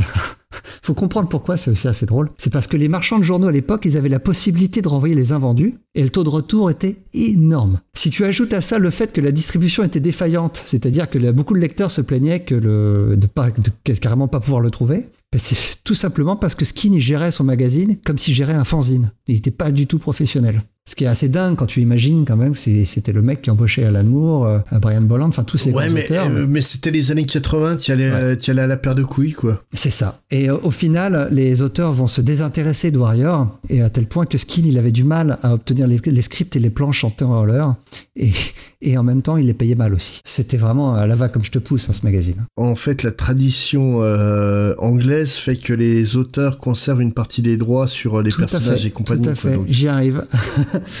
Alors, tu ajoutes à ça, donc pour arriver à la fin de Warrior, le fait qu'ils vont se prendre un procès au cul par Marvel à cause du titre Marvelman, Mhm. qui à partir du Marvel du numéro 21 va s'arrêter. Et à ce moment-là, Skin va rentrer dans un conflit ouvert avec Alan Moore pour des raisons financières. Alors, pour comprendre ça, faut revenir à la jeunesse du magazine et qui va entraîner toutes les, disputes légales qui vont suivre sur des décennies. Dès le début, le verre est dans le fruit. Avant de lancer Warrior, Skin a assuré à Moore que les droits d'auteur de Marvelman appartenaient à l'éditeur L. Miller Son, dont j'ai parlé plus tôt. Hmm. Et puisqu'ils ont fait faillite en 63, les droits sont disponibles pour un montant modique. Bon, tellement modique qu'il va demander à Moore de mettre la main à la poche pour pouvoir les acheter quand même. Écoute pas cher, mais donne-moi 10 000. C'est exactement ça. Or, 25 ans plus tard, Moore a découvert en fait que le créateur de Marvel Man, Mick Anglo, détenait toujours les droits. Ils n'avaient jamais appartenu à la L. Miller Hanson. Et euh, Mick Anglo, il a tout simplement été spolié de sa propriété par Deskin. Et selon Moore, alors, je n'étais pas dans les meilleurs termes avec Deskin à la fin de l'expérience Warrior, je n'avais pas confiance en l'homme, et mon opinion, pour que cela vaut, est qu'il y avait une tromperie consciente impliquée dans la décision de Marvelman. Et ceci est d'ailleurs confirmé par les déclarations de Skin, qui admet avoir rencontré Anglo à plusieurs reprises avant d'assigner les créateurs à Marvelman. Mais selon lui, Anglo n'avait exprimé aucun problème avec la relance à ce moment-là. Anglo lui a dit à l'époque, Dez m'a contacté, il voulait le faire revivre, j'ai dit vas-y, fais ce que tu veux. En gros, il a en- il savait pas qu'il allait pouvoir se faire de l'argent avec éventuellement, il a juste laissé faire. Donc Warrior va s'arrêter avec le numéro 26 en 85, et certains comics comme V pour Vendetta ou Marvelman vont continuer ailleurs, et euh, ça va contribuer euh, grandement au statut culte que Warrior va gagner avec le temps. Mm. Si on se souvient de Warrior, c'est uniquement pour euh, Marvelman et, et pour Ouais, c'est un peu comme le comme le Starfix de la grande époque pour nous, qui était un fanzine qui est passé plus pro, Ouais. mais pas vraiment et compagnie quoi. Alors Marvelman, au début, la série elle est proposée à Dave Gibbons, Ouais. qui va la refuser. Euh, Skin va penser à Brian Bolland. On va, on va lui dire qu'il vaudrait mieux qu'il pense à quelqu'un d'autre parce qu'il est pas très rapide. Je pense que ça c'était une bonne idée. Et finalement, c'est Gary Leach qui va se retrouver aux commandes. Alors Gary qui c'est? C'est comme pour Alan Moore à, à- à l'époque, pour Deskin, il sait pas du tout. C'est un inconnu. Il est né en 54 et un de ses premiers travaux significatifs, c'était pour 2000 AD dans les années 70 où il a contribué sur du Dander. Il a aussi bossé sur Future Shock, euh, Judge Dredd, Macwan et, euh, et d'autres séries. Donc quand il rejoint Warrior en 81, il explose évidemment avec Alan Moore sur Marvel Man parce qu'il a un style extrêmement détaillé et cinématographique. Pour moi, de tout ce qu'on a vu sur Marvel Man, c'est le meilleur. Oui. Premier numéro avec Alan Moore, c'est les plus beaux. Euh, je sais pas si tu es d'accord avec moi, mais les scènes. Je suis pas fan de la colo, mais euh... Ah, la colo, elle a été refaite en même temps. ah non, moi je te je sais parle. pas de- si tu as lu le, Non, non, moi j'ai la, la- d'époque. Euh, voilà, moi j'ai la, la version euh, qui, qui était publiée par Delcourt il y a déjà plusieurs années, donc Ah, euh, parce que moi j'ai la version refaite par Marvel Ouais. par Steve Olive à, à la colo, c'est vraiment superbe. Ah, il aime beaucoup dessiner la femme de, de Marvelman, de, enfin de Mickey Moran toute nue. Ouais. Est- elle, est, elle est toujours superbe. hein. oui, euh, la femme de, de Mick Moran est rarement habillée. Hein, c'est, c'est ça, ouais. C'est bon, je m'en, plains pas. Hein, c'est ça, elle est sympa à regarder, mais euh, Ah oui, oui, Enfin, il a un style cinématographique vraiment euh, qui fonctionne très bien pour moi. mm. Il va avoir un problème un petit peu comme ce, comme ce dont on parle avec Brian Bolland, c'est qu'il a un style tellement détaillé qu'il a du mal à garder un, un rythme régulier. la timing, ouais. Ouais. Et donc il va devoir renoncer et il va laisser sa place à Alan Davis des numéros 6 de Warrior. Bon bah, juste retour des choses. Hein, Davis a permis à Amour d'avoir la place sur euh, C'est ça. euh, sur Captain Britain et inversement quoi. Il va, il va co-créer les Warp Smith, toujours avec Alan Moore, toujours pour Warrior. Ouais. Il va continuer à raconter les aventures des Warp Smith plus tard dans le titre d'anthologie A1. Et euh, ensuite, quand, il va, quand A1 va disparaître dans les années 90, Leach va se tourner vers la publicité. Et il va revenir aux comics, on en a pour un titre que tu aimes beaucoup. hein. Il va faire les ancrages pour John McCrea sur Hitman chez DC Comics. Oui. Et il va dessiner un petit peu, notamment avec Warren Ellis euh, sur Global Frequency. Et il va aussi ancrer les six premiers numéros d'une série dont on a déjà consacré un numéro, c'est The 12 chez Marvel Comics. Ouais. Mais le, le truc marrant, en fait, c'est de voir que autant de dessinateurs très très doués deviennent encreurs, Ouais. alors que pour beaucoup, en fait, un encreur, euh, c'est pas un vrai métier, quoi. Le, le- le problème de Leach, c'est sa lenteur. Ouais. Ancrer le travail de quelqu'un d'autre, il peut le faire rapidement, mais lui, s'il veut dessiner ses propres pages, il peut pas. Il lui faut un mois à l'époque pour, euh, pour dessiner 6 à 7 pages. Mais, mais c'est pas le seul, hein. Tu prends euh, Billy Sienkiewicz, qui au final est- travaille plus comme encreur que comme, euh, que comme dessinateur. Tu prends Klaus Jensen, bien sûr. on ouais. connaît quasiment que le travail en tant qu'encreur, alors qu'il est très doué en dessin. Et le, le pire, c'est que ce métier a un vrai mépris euh, de la part du public euh, dans, dans la plupart des cas. Alors que les mecs sont souvent plus doués que les artistes qu'ils encrent, quoi. Mais on oublie souvent hein, que pour être artiste comics, avant d'avoir du talent, il faut surtout être rapide. Ouais. Et euh, c'est vrai que les, les artistes les plus talentueux, soit ils font des covers, soit ils font de l'ancrage. Ouais. souvent. Et puis après, on se retrouve au dessin avec du Rob Liefeld. Oui, mais il est rapide. Mais là, pour revenir à Gary Leach, pour finir ce Gary Leach, ouais, donc il dessinait 6 à 7 pages en un mois, alors que son salaire chez Warrior, en fait, il fallait, pour que ce soit rentable, qu'il puisse dessiner une page par jour. Ah ouais. Donc c'était pas possible. Mm. Ah, il, il payait très très mal. hein. Mais donc il va renoncer, il est remplacé par Alan Davis, qui lui est beaucoup plus rapide. Et qui a pas un trait dégueu, hein, faut reconnaître. Bah, en fait, la, la transition se fait très bien parce qu'au tout début, d'ailleurs, Gary Leach va ancrer Alan Davis Mm. pour que le lecteur ne voit pas de différence. Alors, Alan Davis, qui c'est Alors, Davis, il est un peu plus jeune, il est né en 56. Et lui, il n'a pas commencé à travailler chez 2000 ID, il a commencé à travailler chez Marvel UK au début des années 80, où il explose sur Tu, l'as, tu en as parlé sur Captain Britain, Ouais. en collaboration avec Dave Thorpe puis avec Alan Moore. Euh, on lui doit donc, comme tu l'as dit aussi, le deuxième costume de Captain Britain, qui est vraiment la, la version la plus associée au personnage aujourd'hui. Alors, au début, il se, il se voyait pas comme dessinateur. Il travaillait à temps plein dans un entrepôt où il chargeait les camions. Et euh, il pensait pas qu'il pouvait bosser dans le comics parce que pour lui, le dessin, c'était un passe-temps. Euh, la première fois qu'il a fait un comics, il était tellement inexpérimenté qu'il a pas laissé assez de place pour les bulles de texte. Donc l'épisode qui devait faire 5 pages, il a dû être coupé en 6 pages. Alors t'imagines après quand il s'est mis à bosser avec Alan Moore, Ben, justement, en fait, euh, c'est Alan Davis est très très responsable de l'évolution du travail de, de Moore. Si tu prends les premiers épisodes de Marvelman notamment, tu te rends compte à quel point Moore était verbeux. Ouais. En fait, Marvelman, les vraiment les premiers épisodes, il y a de quoi lire. Hein, euh, Ah Et le truc, en fait, c'est que c'est en travaillant sur Captain Britain avec euh, Alan Davis, tu vas commencer vraiment à comprendre bah, qu'il a un dessinateur et que le dessinateur lui aussi raconte des choses et qu'en fait, il va laisser plus euh, et c'est pas plus mal. plus hein. la, la, la main au dessinateur. Et là, en plus, il a un dessinateur en lequel il avait, il va passer toute confiance. Bah, ah, ah, c'est- Mais- En fait, on n'exagère pas. hein. Ils vont avoir un partenariat si étroit qu'à l'époque, ils vont, euh, ils vont choper un surnom. On va les appeler les deux Alan. ouais, non, et puis, euh, mais le, le truc vraiment, c'est, ils bossaient vraiment euh, en quasi symbiose, hein, tous les deux. Et, Ils vont euh, faire beaucoup de séries. hein. Ils vont signer Dr. Aaron Quitch, qui est une super série euh, chez 2000 Ouais. Euh, Marvelman. euh, ils ont fait du Star Wars ensemble, les fameux. Mm. Captain Britain. La, la série aussi euh, Harry 20 and High Rock. Je sais plus si c'est avec Alan Je crois pas ça. Alan Davis, c'est un, c'est un monstre. Et mais du coup, en fait, ouais, il a vraiment transformé le style littéraire d'Alan Moore. Et en fait, on n'aurait peut-être pas le style littéraire de, de Watchmen sans Alan Davis sur Captain Ah oui. Britain, quoi. On revient sur Alan Davis. Alan Davis va lui aussi faire carrière aux États-Unis grâce à son succès euh, en Angleterre. Il va arriver chez DC en 85. Il va commencer avec la série Batman et the Outsiders de Magbar. Ouais. Très bonne série. Ouais, ouais. C'est, la version où euh, Katana est, euh, rejoint l'équipe. Ouais, c'est ça. Ouais. Et il va faire euh, une, une super impression dès le début. Et DC, très vite, va lui donner une de ses séries phares, Detective Comics, toujours avec Magbar. Mais il va quitter DC en cours de run et la raison de son départ montre à quel point c'est une tête de bois quand il veut. il est pote avec Alan Moore. Hein. On est en 87. C'est le numéro Détective, Comics 575, le premier de la storyline Batman Year 2. Tu vois, tu Ouais. vois hein. Ouais, oui, C'est celle oui. qui fait suite à Year One de Miller. Oui, d'où le nom, dire tout. Voilà.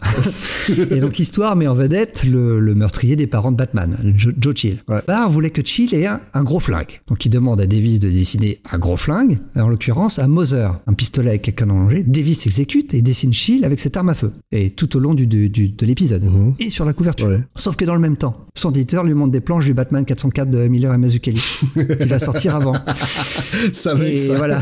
Et dans laquelle Chill, il a une arme de poing plutôt petite et surtout pas de canon allongé. Donc l'éditeur, à l'époque, c'est Dennis O'Neill. Il demande à Alan Davis, s'il te plaît, redessine-moi le pistolet dans tout le numéro. C'est logique, Mhm. a priori. Oh, bah oui. Sauf que Davis lui dit non, hors de question. Et c'est Dick Giordano qui va devoir redessiner le pistolet dans tout l'épisode. Et euh, Alan Davis se fait virer de DC. Donc l'arc en 4 qui devait être dessiné par Alan Davis se retrouve dessiné par Todd McFarlane, un certain Todd McFarlane dont on va reparler un petit peu Ouais. plus tard. Tout est lié. hein. Enfin, il est quand même sacrément têtu, hein, le monsieur. Ah oui. Alors en 87, donc il s'est fait virer d'ici, il va où? Chez Marvel. Et là il va bosser avec Chris Claremont, d'abord sur les New Mutants, avant de co-créer avec Claremont la série qui va devenir culte, Excalibur, dans laquelle il retrouve son fameux personnage de Captain Britain. J'adorais Excalibur quand j'étais gamin. Ah c'est une super J'ai série. jamais ouais. relu, faudrait que je me, je me replonge dedans, mais j'adorais cette série. C'est- Ça allait dans tous les sens, c'était c'était très cool. Quoi. Donc il va, il va quand même retravailler au fil des années euh, pour DC, il va...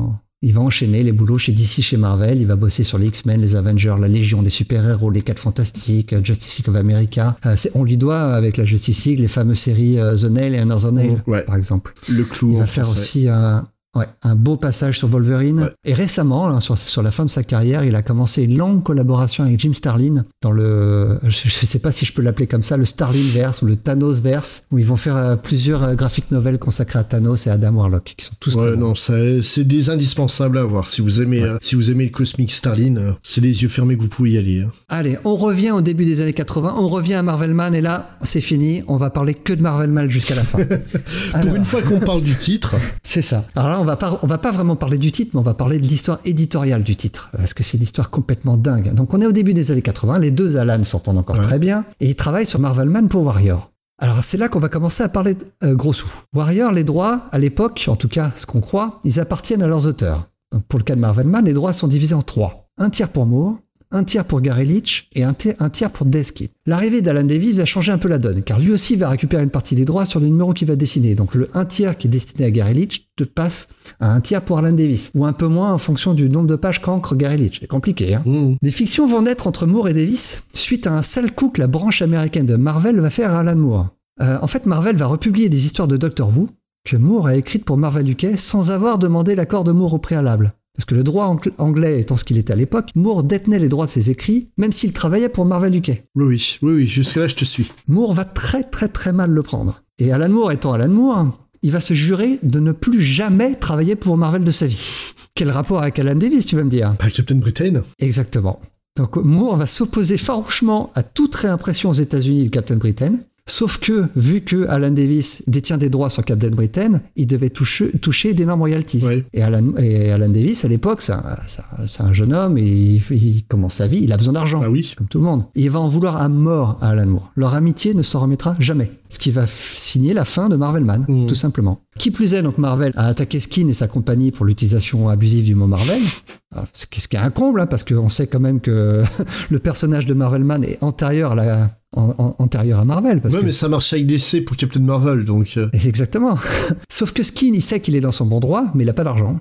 Euh, il sait que ça va, ça va être une longue bataille juridique et donc il préfère abandonner. Warrior va s'arrêter au numéro 26 parce que Warrior, on va pas se mentir, ça marchait parce qu'il y avait Marvelman. Bah oui. Sans Marvelman, la série, euh, le, le magazine s'arrête. Déjà que ça, enfin, quand je dis que ça marchait, en plus, euh, il perdait de l'argent. Oui, non, puis euh, et, et pourtant, même V pour Vendetta, aujourd'hui, on se dit que c'est une œuvre majeure, mais c'est un truc très mineur dans le, dans le magazine. Ah oui, tout à fait. hein. C'est en fait, c'est quand j'y arrive justement parce que Skin, il va essayer de vendre ses diverses propriétés aux États-Unis parce qu'il il, il possède aussi une partie des droits sur V pour Mhm. Vendetta. Il va réussir à vendre V pour Vendetta à DC. Ouais. Euh, mais pour Marvelman, c'est plus compliqué. D'abord, DC refuse, tout simplement parce qu'il y a Marvel dans le nom. Ouais. Et puis en plus, ils ont déjà capté le Marvel, donc ils savent pas quoi faire. donc il va voir Marvel, et là, il se dit c'est, du pain béni, ça va se vendre. Jim Shooter, il dit il en veut pas. Déjà, il veut pas d'un autre super-héros anglais, et aussi il veut pas le. Il- Pour lui, il veut pas qu'il y ait un titre euh, qui s'appelle, qui est le nom Marvel. Il dit en gros, ça deviendrait le flagship de tout le, de tout l'éditeur, Ouais. la, la figure de proue de tout l'éditeur. Il veut pas de ça, donc il refuse le titre. Donc Marvelman va se retrouver donc chez un autre, un tout petit éditeur qui s'appelle Pacific Comics, Mhm. tellement petit qu'il fait faillite avant de pouvoir réimprimer le premier numéro. Ça s'appelle du pas de bol. ah mais Marvelman, c'est incroyable. Ouais. Et au final, c'est Eclipse qui se retrouve avec les droits du personnage. Et Eclipse, ils ont la bonne idée de se dire, on a ce personnage-là, on a ce run fabuleux euh, écrit par Alan Moore. Ce serait bien qu'on demande à l'auteur original de nous écrire une suite. Sauf que là, il y a une autre bisbille qui va se mettre en travers de la route d'Eclipse et d'Alan Moore, et c'est cette bisbille, c'est Alan Davis. Parce qu'il est rancunier, Alan Davis. il en veut à Moore pour l'affaire Captain Britain, et il va lui faire payer. Donc il va s'opposer à la republication des histoires dont il possède une partie des droits. Vengeance Mais c'est tout à fait ça. Alors Alan, Alan Davis, on lui pose la question aujourd'hui, il s'en veut. hein. Et il trouve que c'est un, un raisonnement puéril, qui était aussi stupide et borné que l'était celui de Moore auparavant avec Ouais. Captain Britain. Il, il regrette. Mais c'est le problème hein, dans toutes les querelles entre Alan Moore et quasiment toute la profession, c'est que c'est à chaque fois un, un comportement de, de con auquel réagit, réagit des cons, quoi. Donc, euh, À chaque fois, c'est une, une question de principe. Ouais. Et les principes, c'est bien d'en avoir, mais c'est bien aussi de savoir mettre un petit peu d'eau dans son vin des fois. Mm. Et euh, si, si Alan Moore l'avait fait à l'époque euh, pour Alan Davis, on ne serait plus de plat. Ils, ils- collaboreraient peut-être toujours ensemble. D'ailleurs, pour en revenir sur l'histoire de Captain Britain, Alan Moore a fini par, euh, par laisser Marvel réimprimer les, les Captain Britain en 1995 et il a fait pour son amitié pour Alan Davis, et mais Alan Davis n'a jamais voulu lui pardonner. Mm. Au final, le propriétaire d'Eclipse, il l'a très mauvaise parce qu'il il veut publier ses histoires de, de Marvelman, mais il peut pas. Et donc, euh, on comprend qu'il soit, qu'il soit un petit peu dégoûté. Alan Davis, il est vraiment écuré par toutes ces histoires et il finit par lâcher tous ses droits à Gary Leach parce qu'il veut s'en débarrasser. On revient à Marvelman, enfin, pardon, à ce moment-là. Miracleman, parce que pour éviter tout souci potentiel avec Marvel, la série doit changer de nom. Alors, on est en 85. Moore détient un tiers des droits, alors qu'Eclipse a racheté à Deskin puis à Gary Leach les deux autres tiers. Ouais. Donc Moore reprend le titre accompagné de Chuck Austen, Mhm. qui est vite remplacé par Rick Veidt, et c'est selon moi le sommet créatif du titre. Donc d'ailleurs le fameux numéro 9, qui est le numéro consacré à la naissance du fils de Miracleman, est Ah, hallucinant visuellement. J'en ai encore des flashbacks de dégoût. Et la, toute, la, la troisième et dernière partie, euh, en, en tout cas au sein d'Eclipse, ça- elle sera signée John Totalben, Mhm. qui va dessiner et ancrer les six derniers épisodes, qui est visuellement, graphiquement, c'est pas la plus jolie. Non. Et la série s'arrête euh, en beauté avec l'épisode 16. Et euh, Moore en a fini avec Miracleman et il décide alors de donner un son un tiers des droits à Neil Gaiman et Mark Buckingham. Alors Neil Gaiman à l'époque il est inconnu, alors je vais vous faire l'histoire. de- Non, je peux pas faire l'histoire. de on a, on, a, on a déjà parlé de lui dans l'épisode sur euh, 1602. Ouais, Donc euh, ju- juste brièvement, il est inconnu encore à l'époque, en tout cas dans le monde des comics, mais euh, il, est il est quand même connu grâce à Audio qu'il a formé avec Terry Pratchett sur Good Omens. Ouais. Il est très ambitieux pour Miracleman, mais vraiment quand je dis très ambitieux, c'est qu'il est très ambitieux, et il envisage trois livres distincts en six chapitres qu'il appellera The Golden Age, The Silver Age et The Dark Age. Donc la série reprend en 1990 au numéro 17, mais hélas, après seulement deux numéros du Silver Age en 94, Eclipse fait faillite à son tour et la série s'arrête au numéro 24. Le numéro 25 qui était terminé à l'époque n'est jamais paru encore à ce jour et je vais spoiler direct euh, la suite de, de mon petit texte. On verra pas d'autres numéros de Marvelman, Miracleman. Mm. Par contre, son histoire éditoriale, elle s'arrête pas là. Mais Mark Buckingham, faut quand même préciser aussi que c'est un très bon dessinateur. Hein. Ah oui, Euh, que Fable. voilà, si vous connaissez pas, jetez-vous sur Fable. Là en plus, il y a toute l'histoire. Maintenant, c'est fini. c'est fini. Et, euh, et puis 150 épisodes, tous dessinés ou presque par Mark Buckingham. Ouais, et euh, franchement, c'est un dessinateur de très très haute volée qui a pas la reconnaissance du public qu'il mérite, quoi. C'est non, c'est un grand, c'est un grand monsieur. Puis ces épisodes de, Mar- de Marvelman, enfin de Miracleman, Ouais, Miracleman, ils sont superbes. ouais. Alors, on est en avril 96. On avance, hein, on se rapproche d'aujourd'hui. Les propriétés intellectuelles d'Eclipse sont mises aux enchères. Mhm. Qui est-ce qui arrive Todd Bah, McFarlane. J'avais dit qu'on reviendrait sur lui. Et rafle la mise pour 25 000 dollars. Ouais, c'est pas cher. C'est pas cher, mais alors c'est une surprise parce qu'à l'époque, personne en fait n'en voulait de ces droits-là. Et le fait que McFarlane s'y intéresse est une surprise. Et dans cette mise, on retrouve quoi? Deux tiers des droits de Miracleman, bien sûr. alors c'était, ça plaît pas trop à Neil Gaiman parce que Neil Gaiman, lui, s'était arrangé avec un petit éditeur canadien pour que celui-ci récupère les droits d'Eclipse, dont personne ne veut. Ouais. Sauf que McFarlane, il a surenchéri. Et le petit éditeur canadien, il peut pas surenchérir. Mhm. Donc McFarlane a fait cette offre surprise qui a pris tout le monde de court. Sauf que McFarlane et Neil Gaiman, ils s'entendent pas à l'époque. Et cette inimitié va sonner de là. Angela? Eh oui, eh oui, j'y arrive. Parce que pour Neil Gaiman, il est absolument impossible de collaborer avec McFarlane. Pour expliquer la brouille entre les deux hommes, il faut remonter au début d'Image et au lancement de Spawn. Pour promouvoir sa série, McFa- McFarlane va faire appel à quatre scénaristes stars pour écrire ses épisodes. Il va pas les choisir au hasard. Plus McFarlane, il s'enorgueillit d'être un supporter du droit des auteurs de comics et s'entoure d'auteurs qui sont dans la même démarche. Donc Alan Moore va écrire le numéro 8, Neil Gaiman le 9, Dave Sim le 10 et Frank Miller le numéro 11. Un gros gros succès, les numéros écrits par Gaiman et Moore se vendent à plus d'un million d'exemplaires chacun quand même. Et Gaiman va pas se moquer de McFarlane. Car dans son épisode, il va créer trois personnages. Le comte Nicolas Cagliostro, la guerrière angélique marquise des anges Angela et Medieval Spawn. Tu, me- tu me suis toujours? Toujours. McFarlane déclare d'emblée que ses créations appartiennent à Neil Gaiman et que chacune de leur utilisation donnera lieu à des royalties. Jusqu'ici, tout va bien. Mhm. À partir de 96, des rumeurs commencent à circuler sur le fait que McFarlane va vendre Image. C'est assez étonnant quand on y pense aujourd'hui. Ouais. Et, euh, et Neil Gaiman, lui, il n'a pas de contrat. Il a juste un contrat verbal de la part de McFarlane. Donc il, il- il entend toutes ces rumeurs et il se dit que ce serait bien qu'il y ait un petit contrat qui le protège un petit peu. Donc il demande à ce que les droits sur ces trois personnages soient régularisés. Et McFarlane refuse. Mhm. Et tu sais pourquoi? Non. parce qu'il a commencé à se faire de l'argent via sa société de jouets euh, sur les créations de Neil Gaiman sans lui dire. Donc il a fait des jouets à l'effigie d'Angela ou du spawn médiéval et puis il n'a pas prévenu Neil Gaiman et il a touché toutes les royalties. Mais surtout qu'en fait, pour ceux qui n'ont pas connu cette époque, Medieval Spawn et Medieval n'importe quelle merde tirée de comics, c'était le carton plein à chaque fois que ça soit en, en figurine. Bah, les Todd McFarlane Production, euh, Mm. euh, les toys étaient absolument ouf. hein. C'était des statuettes qui coûtaient euh, la peau du cul, mais qui graphiquement étaient, étaient vraiment sublimes. Mais alors les comics, on a eu du Medieval Spawn, Medieval Witchblade, Medieval Darkness, Medieval Batman, Medieval... Ouais, on a tout eu. Ils ont pas pensé à Medieval Prince Vaillant, mais euh, parce qu'ils ont pas pu. mais c'était pas loin. hein. en parlant de quelqu'un qui aime bien surfer sur la vague et qui aime bien se faire un peu d'argent, on revient à McFarlane. Il a fait enregistrer un copyright à son nom sur les TPB regroupant les travaux de Gaiman sur Spawn. Mm. Toujours sans prévenir Gaiman. Oui, oui. Donc ils vont finir par se mettre d'accord sur un échange de droits entre Cagliostro et Marvelman, mais McFarlane va revenir dessus aussi. Cette histoire va quand même durer jusqu'en 2002, où une cour va donner raison à Gaiman sur tous les fronts, et en 2004, où une cour d'appel confirmera le premier verdict. Là on se dit, Miracleman, c'est bon, c'est fini. Eh ben non, ça s'arrête pas là, parce que figure-toi qu'au au final, je l'ai déjà dit tout à l'heure, mais les droits, ils appartenaient pas du tout à McFarlane. En 2002, Neil Gaiman va fonder une société au nom euh, assez évocateur, Marvels and Miracles, avec pour seul but d'enquêter euh, sur, la, question des droits du personnage. Et ils vont se rendre compte que la revendication de McFarlane sur les droits est illégitime, parce que lorsqu'il a acheté les droits d'Eclipse, les droits en fait n'incluaient pas Miracle Man, contrairement à ce que déclare OE4 McFarlane. Et tu sais pourquoi? Parce que Eclipse ne possédait pas les droits. Pas plus qu'Alan Moore, pas plus que Neil Gaiman, parce que les droits, euh, lorsqu'ils avaient été achetés par euh, la, la, société de Deskin Quality Communication, Ouais. eh ben ils les avaient pas non plus, parce que les droits, ils ont toujours appartenu à Mick Anglo. Bah oui, forcément. Et euh, donc Marvel's and Miracles a découvert en fait que tous les gens qui sont fait des sous sur Marvel Man, tous les sous auraient dû, dû revenir à Mick Anglo. Il a toujours eu les droits. Mhm. Au final, Mick Gaiman, pour financer toute cette recherche, il va écrire une série pour Marvel, une série qui s'appelle 1602, Oui. pour laquelle on a consacré un épisode. Et tout l'argent qu'il a touché pour cette, pour cette série sont allés à Marvel's and Miracles pour l'aider dans son combat juridique. À tel point qu'on n'en avait pas parlé quand on a fait l'épisode, mais il y a une dédicace dans le TPB Ouais. une dédicace que Gaiman a rendu, euh, Gaiman rend hommage à son meilleur ami Todd McFarlane. Donc la dédicace c'est à Todd pour l'avoir rendu nécessaire. Sans Todd McFarlane, pas de 1602 pour Marvel. Ouais. Alors j'arrive à la fin de l'histoire de Marvel Man ou de Miracle Man.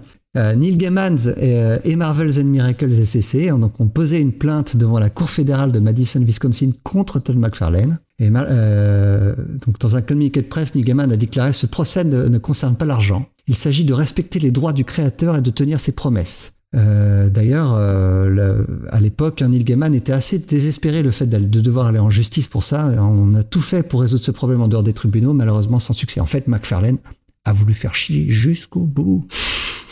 Moi, je trouve ça vraiment assez étonnant parce que c'est quand même un, un- un personnage qui est à la- à l'avant-garde du mouvement pour les droits des créateurs. hein. Quand il a créé, quand il a quitté Marvel à l'époque et, pour créer Image, c'était vraiment pour protéger le droit de ses créateurs, des créateurs et de leur création. Et avec Miracle Man, il a dépensé une fortune pour usurper les droits des créateurs de Miracle Man. Il n'y a pas d'autre mot. hein. Mhm. Est-ce que cette histoire connaît une fin heureuse? Oui. Enfin, ça dépend pour qui. Bah, pour nous, lecteurs, oui. Euh, euh, euh, non, Euh, parce qu'on est privé des d'histoires de Marvelman depuis des années à cause de ces histoires-là. Euh, Neil Gaiman ne rêve que d'une chose, c'est de finir son histoire. Il a pas pu. Ah oui, ça oui. Mick Anglo, il a fini par récupérer les droits. Et il est contacté par Marvel Comics en 2009, qui lui rachète tous les droits pour une série de réimpressions. Et euh, en plus de cet argent qu'il touche, que- qu'il touche, Mick Anglo, Alan Moore, qui est toujours fâché avec Marvel, euh, refuse que son nom apparaisse sur ses réimpressions et exige que tout l'argent qui lui est dû soit remis à Anglo et à sa famille. Il est rancunier, mais classe. Ouais, non, c'est classe. Euh, Là-dessus, on peut pas lui, euh, lui reconnaître ça. À la New York, donc d- d'ailleurs, hein, tous les titres qu'on trouve maintenant Marvelman édités par Marvel sont, euh, ne sont pas signés Alan Moore, mais signés euh, l'auteur original. Ouais, ouais. C'est que, comme je disais, hein, c'est l'auteur dont on n'a pas le droit de dire le nom. C'est ça, c'est le prince du comics. Ouais, ou c'est Voldemort. Voldemort. Alors là, on arrive en 2013, on a la New York, euh, New York Comic Con. Marvel annonce que Neil Gaiman va enfin finir son histoire qu'il a commencé 25 ans plus tôt. Ouf, on y arrive. Donc euh, Marvel réédite en single toute la série, euh, toute la série Marvel Man puis Miracle Man, avec, des- avec du matériel inédit comme des essais, des photos, des croquis, vraiment des super singles. Et il réédite aussi donc après des, des beaux hardcovers reprenant l'ensemble de ces singles. Su- on est content, hein, c'est remasterisé, c'est recolorisé par Steve Olive, c'est super. Ouais. Et on se dit enfin on va avoir la suite. Eh ben non. Alors par contre, il y a, il y a deux, deux histoires supplémentaires qui vont quand même voir le jour. Une, une, une signée Grant Morrison, avec Joe Quesada au dessin. C'est une histoire qu'il a écrite dans les années 80. Mhm. Et une seconde qui est complètement inédite, qui est signée Peter Milligan et Michael Red au dessin. Ouais. Mais par contre, ouais, j'ai jamais compris pourquoi on n'a pas encore la fin de Buckingham et, euh, et, et Gaiman. Alors, Alors les annoncé. numéros 1 à 3 de l'Arche d'Argent sont annoncés pour être sortis en 2017, mais Ouais. les sollicitations vont être annulées peu de temps après. Et lors de la San Diego Comic Con de 2018, Marvel annonce que les obstacles juridiques sont enfin résolus et que la nouvelle série doit être publiée dans le courant 2019, toujours avec Neil Gaiman et Mark Buckingham. Donc là, on est mi-septembre 2020, on n'a toujours pas vu ces épisodes. On, est, on est fan de comics, on sait être patient. Ça arrivera Ouais, mais un bon. jour. Mais ouais, non, c'est c'est vrai que c'est triste hein, parce que ça partait bien en plus. Hein. Mais euh, non, c'est c'est, euh, Miracle Man, Marvel Man, quoi, comment euh, comment on veut l'appeler. C'est c'est vraiment une série maudite et c'est une série en fait qui est, qui est beaucoup plus importante que ce que tout le monde croit quoi. C'est c'est une série qui a vraiment jalonné toute l'histoire des comics de de ces 30 dernières années. Mais tu, tu l'as, tu l'as très bien dit en parlant de Captain Britain. euh, Captain Britain est, est très important pour Alan Moore, mais, euh, mais Marvelman l'est tout autant. Ouais. Il est devenu l'auteur qu'il est grâce à ces deux séries. Ouais, c'est bah, c'est c'est vraiment le, le trio euh, Something, Marvelman et euh, Ouais. et euh, Captain Britain, ça les trois séries et vraiment il aurait il, on n'aurait pas eu le Moore qu'on qu'on a aujourd'hui. Et euh, ouais, c'est ça c'est terrifiant de se dire que le comics aurait pas été ce qu'il a même même si on a eu des périodes euh, qui étaient assez épouvantables dans le comics.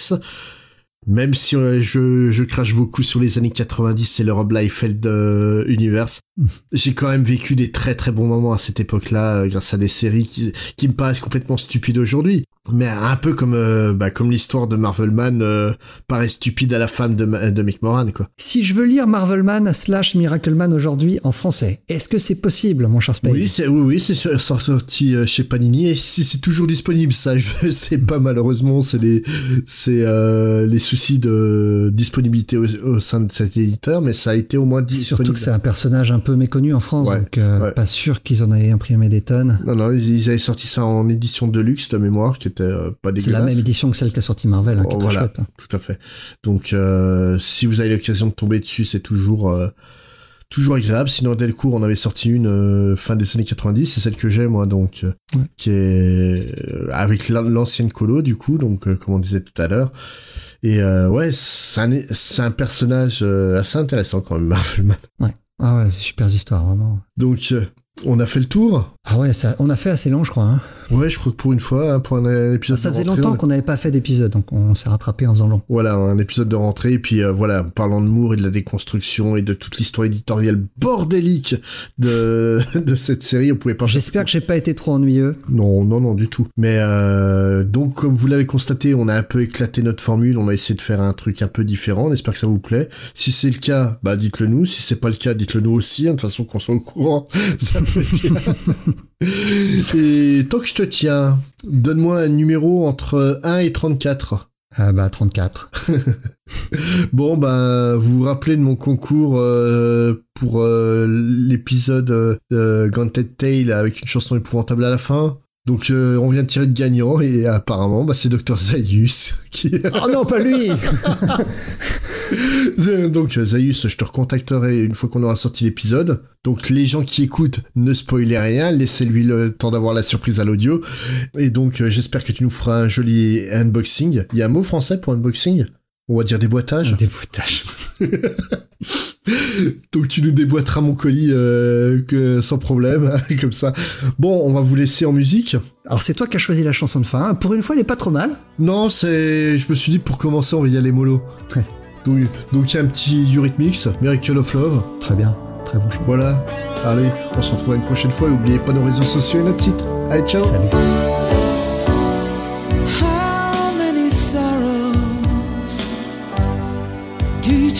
To hide in a world of illusion that's covering your mind? I'll show you something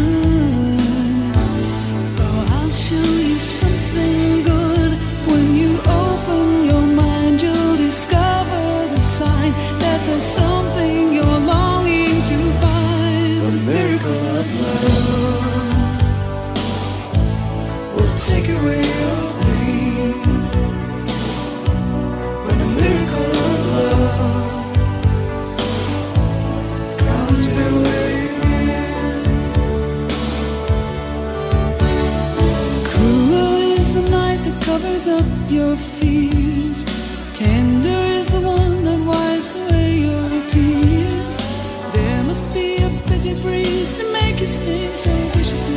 They say But I'll show you something